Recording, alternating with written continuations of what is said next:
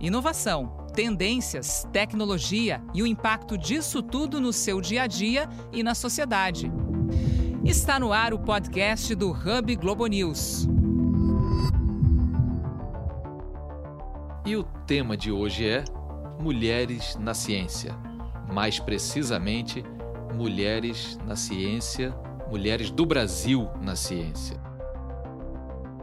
Comigo no estúdio, na redação da Globo News, Alexandre Roldão. E hoje contamos com a convidada mais do que especial, diretamente de Washington, é a astrônoma do Ilha de Melo, que tem formação na UFRJ, no INPE, na USP, é hoje em dia vice-reitora da Universidade Católica de Washington, tem passagem de estudos e de prática científica pelo Super Telescópio Hubble, pela NASA em programas específicos e hoje está lá em Washington. Nos dá o prazer e a honra de ser a nossa convidada. Muito obrigada, Duília. Ah, obrigada a vocês. Tudo bem com você, Duília? A gente já se encontrou em algumas oportunidades e tocamos várias vezes nesse assunto da representatividade feminina, principalmente nesse meio que lá fora ganhou uma sigla chamada STEM. Né? Em inglês é a junção daquelas letrinhas que significa ciência, tecnologia engenharia e matemática. Ou seja, uma área que você conhece muito bem, mas que é muito difícil para as mulheres, não é não? É, nós somos a minoria, né? Não é que a área seja difícil, porque é difícil sim, mas é, é difícil de encontrar as mulheres nessa área, né? E aí você me falou uma frase uma vez que eu quero retomar. E aí é assim: você não pode ser aquilo que você não vê. Como é que é ser para algumas meninas, para algumas mulheres, um farol aí nesse meio, alguém olhar para você e falar: "Poxa, eu queria ser o que a Duília é", ou pelo menos chegar pertinho lá para conhecer como ela sabe, como, como ela entrou nesse meio. Como é que é isso para você, ser uma referência? Olha, Rudão, é assim super, super legal, né? Eu, eu tento mostrar para as meninas que elas podem ser o que elas quiserem ser, né? Desde que elas queiram realmente, né? E que tem que ter perseverança, resiliência, né? Porque é difícil, é difícil para todo mundo, é difícil para menino e para menino mas que não pode desistir, que se for aquilo mesmo que ela sonha em fazer, que sim, pode ser, ela pode ser o que ela quer, ela, desde que é, ela estude, né, e, e seja competente naquilo que faz. Duília... Então, é para mim uma honra ser referência. Desculpe te interromper, Duília. É, você acha que são necessárias políticas específicas, digamos assim, de cotas de mulheres em universidades, em cursos técnicos, especificamente aqueles que vão ser ligados às ciências exatas e também da informática, para aumentar o número de mulheres, ou é algo que você pode desenvolver sem essas políticas específicas? Não, eu acho que precisa sim, precisa prestar atenção, entendeu? E, e às vezes, é, geralmente, a gente não presta atenção. É, tanto não presta atenção que a gente está com esse problema, né? Então, as políticas específicas é, são importantes. Eu, eu vejo com bons olhos o, sistema de cotas para mulheres e, e, inclusive, até gostaria de lembrar que a gente esquece que a mulher ela, ela sai perdendo quando ela entra nessa, nessas competições, né? Então é, precisa, ela, ela, porque ela vai achando que ela não vai conseguir, porque ela não vê resultado, não vê as pessoas, as mulheres que conseguiram. Então é, é esse sentimento de, de já entrar se sentindo derrotada é, não ajuda ninguém. Então precisa sim, precisa ter políticas é, específicas para aumentar o número de, de mulheres é, na ciência de uma forma geral e nas todas as áreas de sistemas. Engenharias, por exemplo, ainda pior ainda, né? Nossa senhora, é, é horrível. Os cursos de engenharia são. não chega a 20% de mulheres em certas áreas da engenharia. Então, é precisa, sim, de políticas para aumentar o número de mulheres. Pois é, isso é muito pouco se a gente sabe, inclusive, que as mulheres são maioria, não muito grande, mas são maioria na população brasileira também, né? E pegando a sua experiência acadêmica, você que passou por universidades públicas brasileiras, você que está hoje em dia como vice-reitora de uma importante universidade americana, nesse ambiente, você notou grandes diferenças entre o tratamento dispensado às mulheres aqui no Brasil e nos Estados Unidos, por exemplo? Notei, o, a tendência no Brasil é achar que não existe problema, principalmente nas gerações mais, mais antigas, né?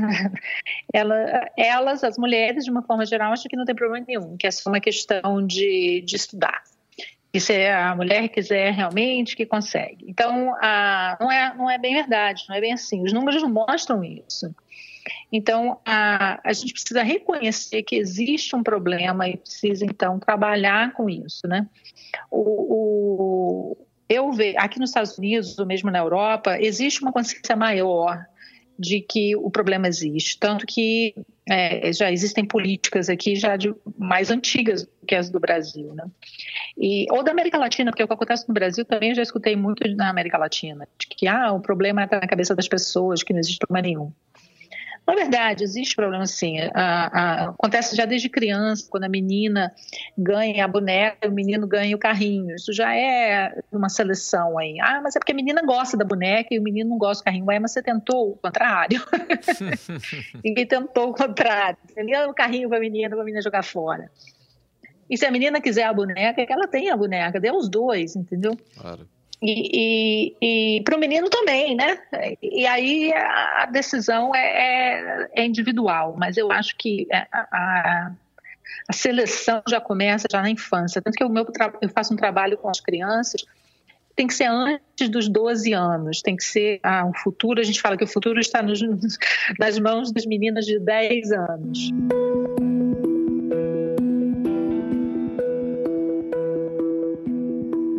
Queria. Você tocou em futuro, você falou da sua experiência nos Estados Unidos. Queria tocar logo numa das joias da coroa da instituição americana, que é a NASA, né?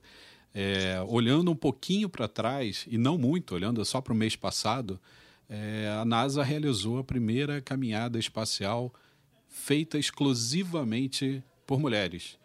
Né? Uma coisa Isso. que inimaginável acontecer em outubro de 2019 quando isso já acontece há séculos na história da, da humanidade feita por homens, né? E assim, é, foi a Jessica Meir e a Christina Koch que elas fizeram essa caminhada. Essa mesma caminhada que foi feita agora em outubro estava programada para acontecer em março desse ano. E aí, curiosamente, não aconteceu por quê? Porque as duas astronautas que estavam lá não tinham trajes adequados para o tamanho delas os trajes eram feitos para homens, para astronautas homens. E aí elas não puderam realizar o trabalho. A NASA corrigiu rapidamente, mandou os trajes e elas fizeram isso. Como é você que está aí nos Estados Unidos desde 97 trabalhar para a NASA, para uma grande instituição e ver essa trajetória que já deve ter mudado muito do tempo que você chegou aí até agora? Como é que é a questão da igualdade de gênero na NASA? Olha, a NASA, a NASA se preocupa, tá? A NASA, ela, ela tenta ao máximo, é, tem programas para as meninas, para as jovens, para as adultas, para todas as idades, para tentar explicar para elas que elas podem sim ser astronauta ou, ou trabalhar na NASA se quiserem. E eu mesma sou super bem tratada, sempre muito bem tratada na NASA a NASA tem uma política assim muito é, é, amigável para pra, as mulheres, né? Ela tenta ao máximo é, melhorar isso, mas está melhorando. Ah, só que é lento. Mas a gente já vê ah, mulheres na liderança na NASA, que são chefes de laboratório, que, que são mulheres que estão é, impactando, digamos, né, o, o, o, futuro. Eu mesmo tenho amigas que são da minha idade, que agora já começam a, a ter papéis de liderança dentro da NASA. Então, a tendência é, é mudar, né? Mas é aquilo que eu falei, né? É lento o negócio, demora. E é lento em tudo, não só na NASA, é lento também na academia, né? A gente vê muitas meninas hoje, muitas mulheres nas pós-graduações. A gente vai ver na, fazendo mestrado, fazendo doutorado, tem bastante mulheres, não é só no Brasil, também nos Estados Unidos tem. Daí a gente não vê na hora da contratação do professor, na hora da contratação do, na hora de, da promoção para um, um, um nível mais alto, tudo, você não vê a mulher chegando ali. Então, parece que, que dá uma freada, entendeu? E as mulheres começam uma evasão das mulheres. Então a gente vê uma mudança, mas é uma mudança lenta. É isso que você falou, é bem interessante. A gente reuniu alguns números aqui.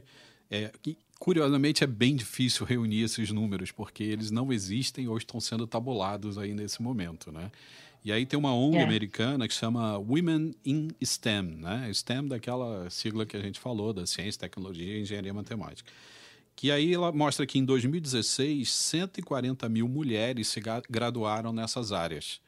E aí teve um aumento para 220 mil até o ano passado. É bom o aumento? Sim. Agora, ele é bem mais lento. Agora, o que você falou talvez seja o mais importante. Elas até entram nessas áreas, elas tentam fazer, mas elas não chegam até o final. A evasão é muito grande. Então isso deve ser muito complicado porque você não consegue manter essa curva, né? Ela sobe, mas ao mesmo tempo ela desce no fim das contas, né? Você vê isso aí na, nas aulas, na universidade? Como é que é a posição das meninas em relação aos meninos aí nos Estados Unidos? É, a gente vê uma evasão depois da universidade. Durante a universidade, não. Na universidade, a gente vê as mulheres, elas terminam, elas graduam, até no doutorado, elas tiram o título de doutorado. É na hora de que vai começar a ser profissional é que a gente vê a evasão. Aí todo mundo fala, ah, mas pode ser também por causa da idade, né? Porque tem uma família. Pode, então, a gente vai precisar de políticas públicas né, que, que sejam mais acolhedoras nesse aspecto, porque o homem também tem filho, né? Uhum. Então, por que, que acontece só com a mulher que a mulher sai e o homem não sai, né? então, é, é, é, é, precisa, a gente precisa conversar uma sociedade precisa conversar sobre isso, né? Queria te perguntar, quando a gente vê os números, está claro que as mulheres precisam, devem e têm todo o direito de ocupar muito mais espaço nas ciências, na pesquisa científica, na tecnologia. Agora, mesmo com essas dificuldades todas, você virou essa referência que é astrônoma, trabalhando nos Estados Unidos já há tanto tempo. Conta pra gente, para quem está ouvindo, o que que te inspirou a seguir essa carreira, mesmo diante dessas dificuldades no Brasil. Foi algum personagem da história? Foi lendo sobre Marie Curie? Foi é, a Emília do Sítio Pica-Pau Amarelo e toda a curiosidade dela? O que que te levou a cair nos braços da ciência? Olha, eu era meio Emília, assim, eu era, não que eu me espelhasse na Emília, né, mas eu, eu sempre fui muito curiosa desde criança e eu queria aprender mais sobre o universo e eu decidi que a minha carreira ia ser isso, eu ia estudar isso que eu queria entender.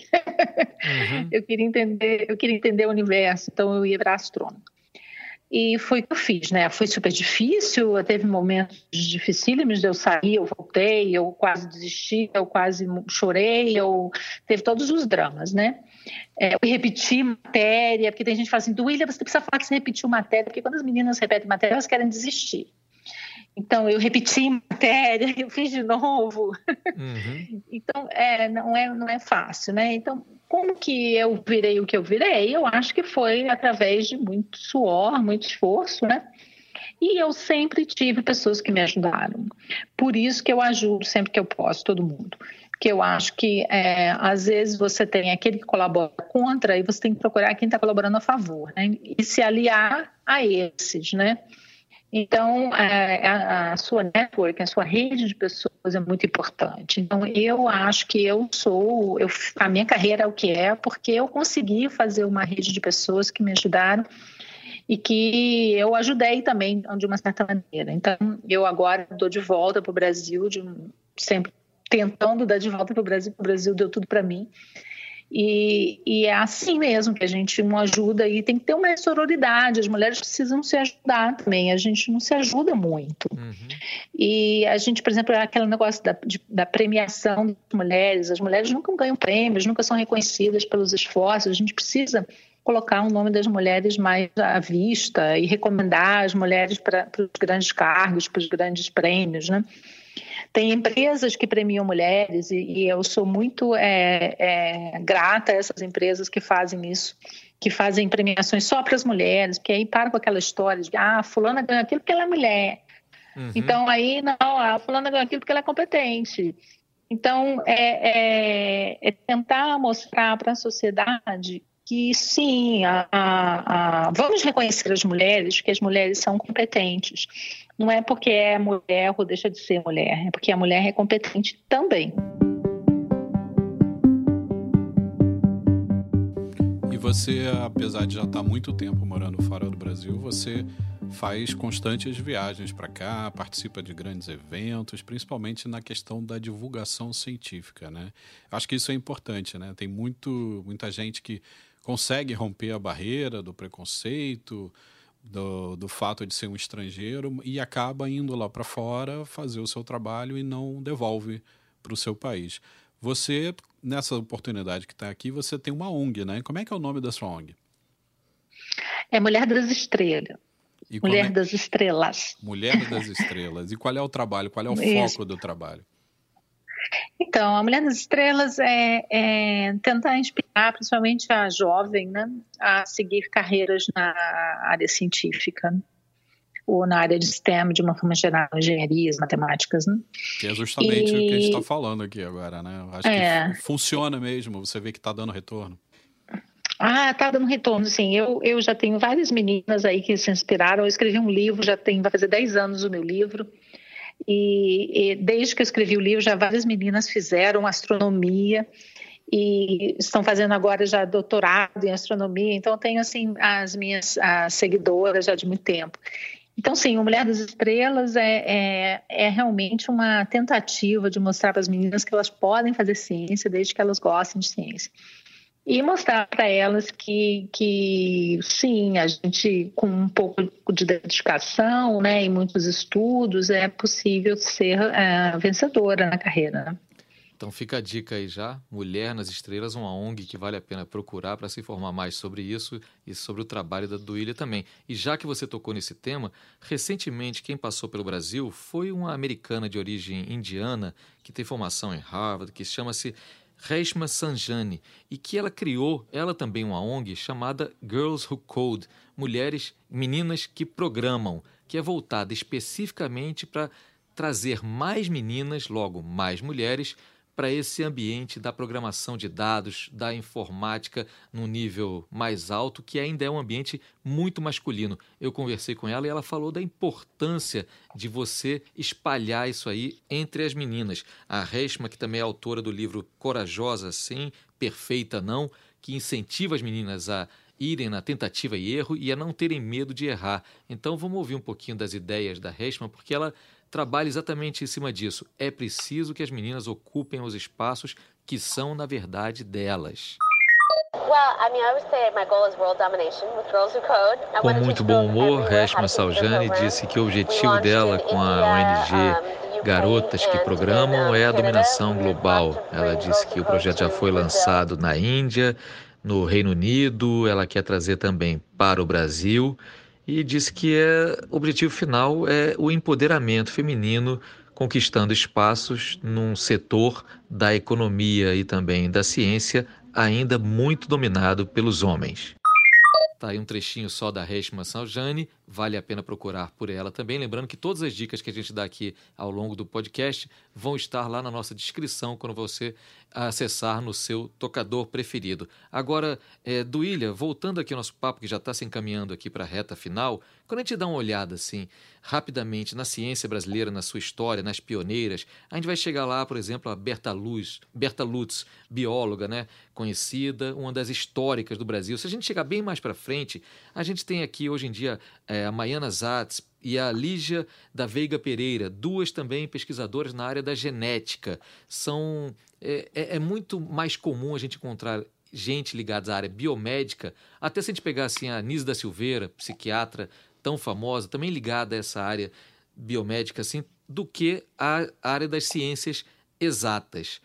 Qual o trabalho que o Brasil deveria fazer, no seu entender, para ampliar essa presença das meninas nas ciências exatas? É, então, a, a, a, falta mesmo um pouco de incentivo, né, às meninas para elas a, se dedicarem mais à área de ciências exatas, né? Mas nós temos, temos né, Você tem várias alguns mulheres. nomes a dar como referência nessa área, nessa tua área também mais de exatas, até para as meninas se inspirarem tem. também? Olha, a minha favorita, e eu recomendo a todos que olhem, é uma física da Universidade Federal do Rio, Grande do Sul, a Márcia Barbosa.